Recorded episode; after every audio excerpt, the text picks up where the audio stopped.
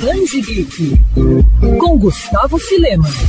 Nozomi Honda ama futebol e tem o sonho de se tornar uma grande jogadora profissional. Porém, apesar da categoria dentro das quatro linhas e do espírito de liderança fora dos gramados, a garota esbarra em algo que infelizmente mancha o esporte na vida real: o machismo. Criado por Naoshi Arakawa, Sayonara Futebol é um mangá recheado de bom humor e referências ao mundo da bola, além de algumas pitadas de romance. Mas não se deixe enganar, por trás disso tudo, o quadrinho aborda a falta de valorização do futebol feminino e o preconceito que muitas vezes impede o surgimento e desenvolvimento de craques. Habilidosa e extremamente dedicada a evoluir sua técnica, a protagonista Nozomi constantemente tem que ouvir frases como é por isso que garotos não dão bola para você e uma mulher como você não é páreo. Mesmo sendo uma das melhores do time e estudando em uma escola sem time feminino, ela acaba acaba sendo impedida de participar de um torneio de novatos. E tudo toma um novo significado quando Onda reencontra Nameko, um antigo pupilo do campo que agora se tornou um respeitado jogador de outro colégio, mas preconceituoso em relação ao futebol feminino. Desafiada pelo ex-amigo, Onda decide fazer de tudo para participar da competição, treinando cada vez mais e até mesmo apelando para os mais bizarros planos para convencer o professor, o que certamente arranca gargalhadas do leitor. Onda faz reflexões sobre sua relação com os amigos e companheiros de equipe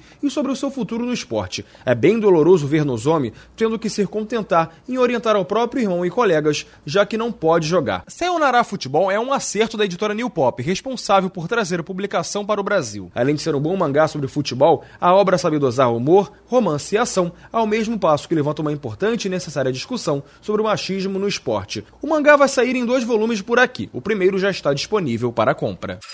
Quer ouvir essa coluna novamente? É só procurar nas plataformas de streaming de áudio. Conheça mais dos podcasts da Mandirinhos FM Rio.